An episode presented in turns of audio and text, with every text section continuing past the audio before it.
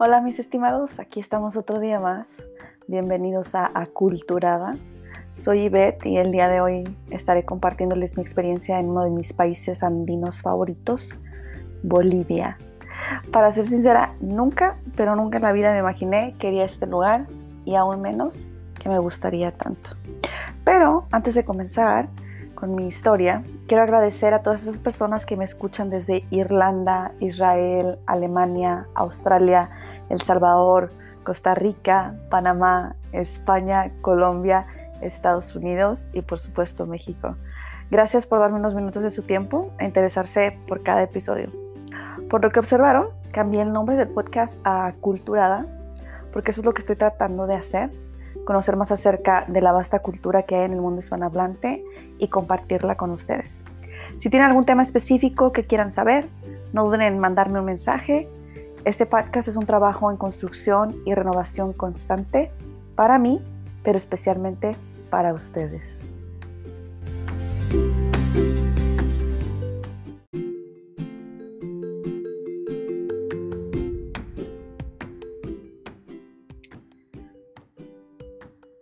Bueno, ¿y cómo comienza todo?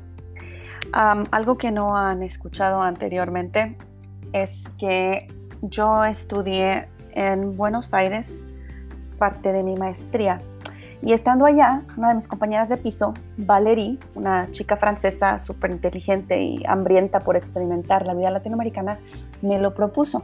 Entonces cuando lo escuché me pareció una buena idea había oído que Bolivia era barato y pues quizás con mi presupuesto de estudiambre podría realizar el viaje un poco apretada, pero podría. Comencé a investigar e inclusive publiqué una ruta de viaje en un grupo de amigos que hice por allá en el París de América del Sur, que es así como se le conoce a Buenos Aires. Íbamos a tener unas semanas de vacaciones en la facultad antes de tomar los exámenes de fin de curso, así que lanzarnos a la aventura nos vendría muy bien, o al menos es lo que yo pensaba, ¿no? recuerdo que en esos días hice una llamada a mis padres para contarles de lo que pensaba hacer y mi papá, que al principio estaba no muy de acuerdo con que me fuera a la Argentina, terminó costeándome toda la aventura por el Cono Sur y un, par de países andinos. Tengo que agradecer a don Rafa por siempre apoyarme en todas mis locuras. Entonces se llega el día de la partida y terminamos siendo cuatro guerreras lanzándose a la aventura. Una chica española, una francesa, una americana y yo, la mexicana adoptada por los Estados Unidos. Y algo que aprendí en esta etapa era cuán padre o cuán chévere era relacionarse con gente de todo el mundo y compartir este tipo de experiencias. Ah, especialmente porque cada quien tiene una perspectiva tan diferente del mundo, pero eso solo lo descubres realmente cuando convives. Nadie te lo puede contar, lo tienes que vivir. Como dice muy bien el dicho, nadie experimenta en cabeza ajena. Y al estar estudiando en Buenos Aires, en la Universidad de Belgrano, conocí gente de todas partes del mundo y realmente creo que aprendí a ser más tolerante y claro, a ser una, una mejor persona. Entonces se llega el día del viaje, nos vamos al autobús desde Buenos Aires hasta lo que sería la frontera de Bolivia. Entonces la primera parada es aquí, en La Quiaca, que es la frontera del lado argentino, y Villazón, la del lado boliviano. Ya que veníamos desde Buenos Aires, y si mal no recuerdo, el trayecto duró casi 24 horas. Eso sí, los autobuses argentinos son de primera clase. Nos alimentaron como reinas y hasta champán nos dieron. Y no es broma, ¿eh? Al llegar a la frontera, tuvimos que parar con los agentes de migración para pagar la visa de extranjero y mostrar que teníamos la vacuna contra la fiebre amarilla. Porque si no tienes esta vacuna, definitivamente no puedes entrar. A mí, como tenía pasaporte americano, por cuestiones de la universidad, me cobraron algo así de 135 dólares por una visa de 5 años. Pero tengo que contarles que la gente por allá es muy especial con eso del dólar, así que cuando vayan para allá tengan mucho cuidado. Mi billete de 100 dólares estaba un poco arrugado y el agente no me quería dejar pasar, que dice que porque el banco no le iba a aceptar ese billete. Pero me dijo que me iba a hacer un favor, que fuera a la casa de cambio a ver si de casualidad podía hacer allí el trueque. Me permitió pasar al lado boliviano solo a mí. Me imagino que para que no nos fuéramos a jugar todas, como decimos en inglés, just in case. Para no hacerles el cuento largo, no me querían cambiar el bendito billete. Pero Dios ha sido muy bueno conmigo y me dio un carisma. Y don de convencimiento que a veces me saca de apuros. Y como podrán imaginar, lo logré. Hubo un buen samaritano que se apiadó de mi causa. Ya cuando yo venía con mi billetito en mano, corriendo para llegar a pagar, ah, de repente, y como si fuera en cámara lenta, veo que una de mis compañeras se desploma y cae a la banqueta. Corrí lo más rápido que pude. Unas mujeres que estaban allí cerca pronto comenzaron a socorrerla. Nos dijeron que, debido a la altura de la ciudad, no solo ella, sino todas, podríamos sufrir este tipo de desmayos o mal de soroche. Soroche, para que lo busquen, S-O-R-O-C-H-E, o mal de las alturas o el mal de la montaña, que yo en mi vida había oído esta palabra. Y es que cuando investigué, pues no me percaté que la altitud podría ser un problema, ¿verdad? Lo que es la ignorancia. Y es que los síntomas comprenden dolor de cabeza, cansancio, náuseas, dificultad respiratoria, confusión e incluso podría llegar hasta el coma. Así que esa fue mi primera lección del día. Tengo que investigar hasta el más último o mínimo detalle cuando voy a viajar. Porque uno nunca sabe, ¿verdad?, lo que puede pasar. Entonces ya arreglé lo de mi visa y cuando mi amiga ya estaba mejor, conseguimos un taxi que nos llevara a Tupiza.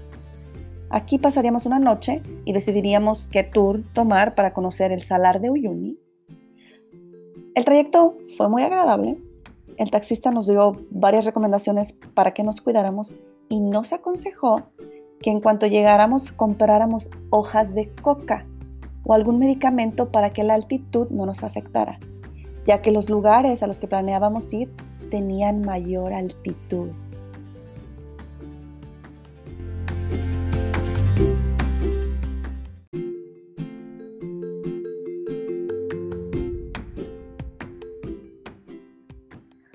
Ya en Tupiza conseguimos un hostal y nos fuimos a buscar las hojas de coca para el mal de las alturas.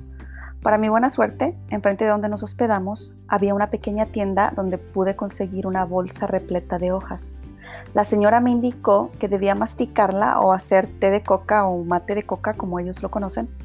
Lo que no me dijo fue que las hojas servirían como un anestésico y que tendrían un sabor súper amargo.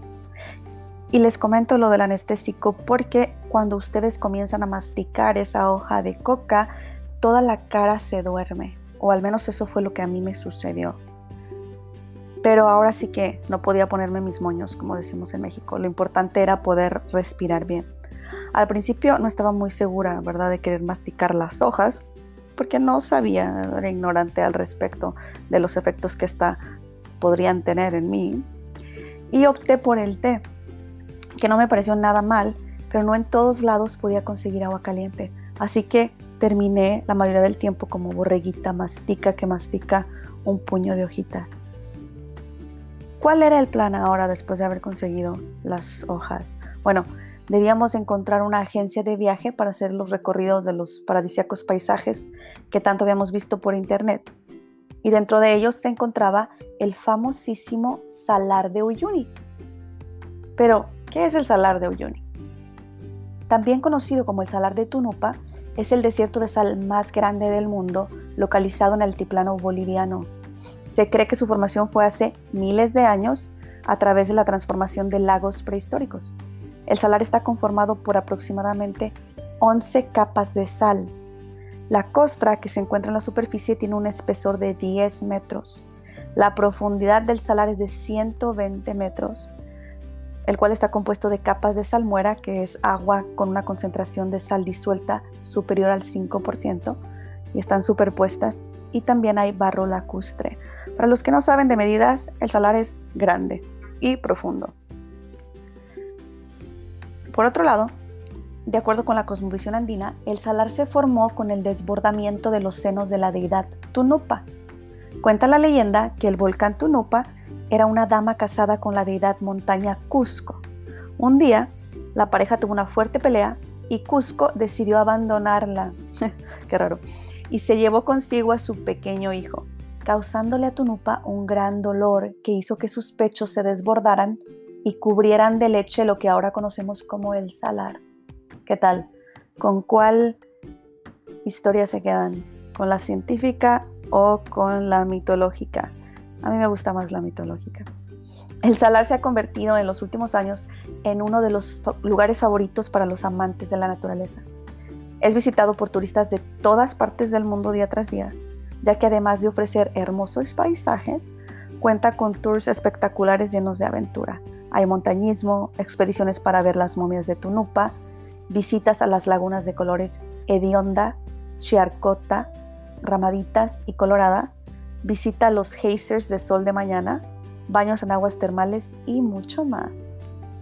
Después de esta breve explicación, les cuento que encontramos varias oficinas con paquetes por todo Bolivia, pero yo al ver tantas opciones opté por el tour más sencillo alrededor del salar, que uh, comprendía también la visita del cementerio de trenes y un paseo por la isla de los cactus gigantes. Una de mis compañeras y yo habíamos decidido que extenderíamos el viaje hasta Perú, ya que no nos podíamos perder Machu Picchu estando prácticamente tan cerca. Aquí le dijimos adiós a las otras dos chicas que irían a los geysers y a las lagunas de colores.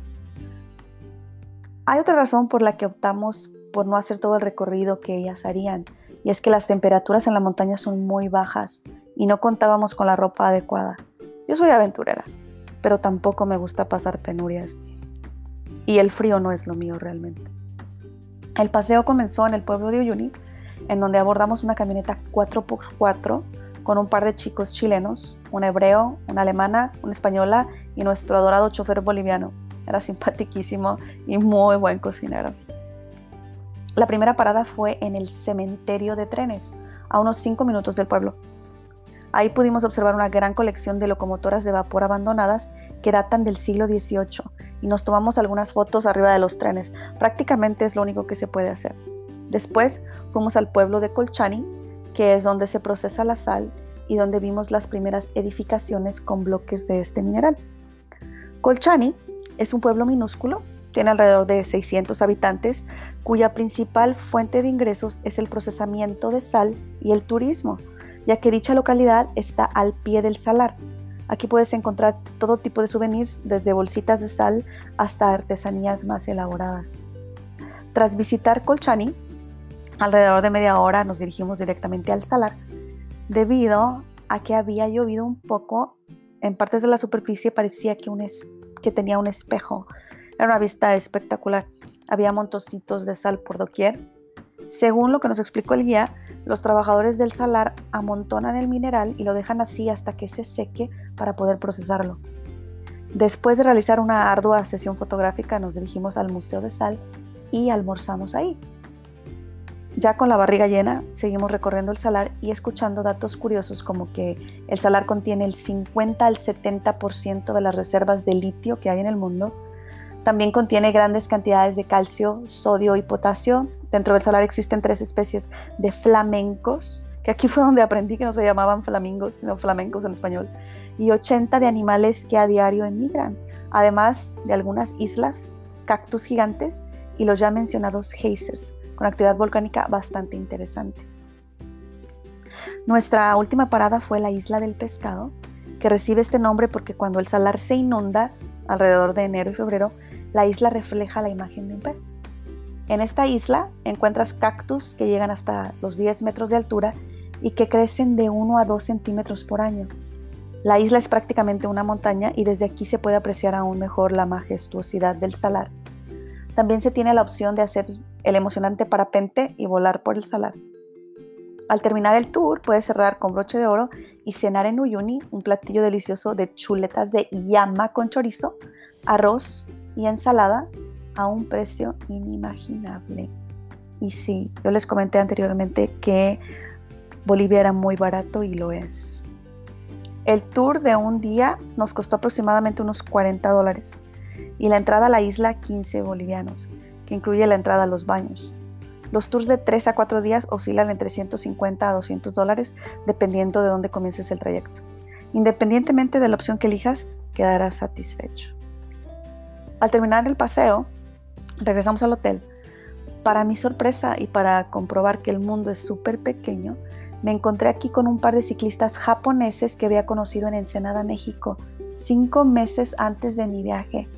Ellos tenían planeado viajar en bicicleta desde Los Ángeles hasta la Patagonia y miren dónde me los vine a encontrar. Bueno, por ahora me despido, pero regresaré con la continuación del viaje. Así que no se pierdan el próximo episodio sobre mi odisea para llegar hasta La Paz. Estaré comentándoles sobre el camino de la muerte y mucho más. Hasta muy pronto.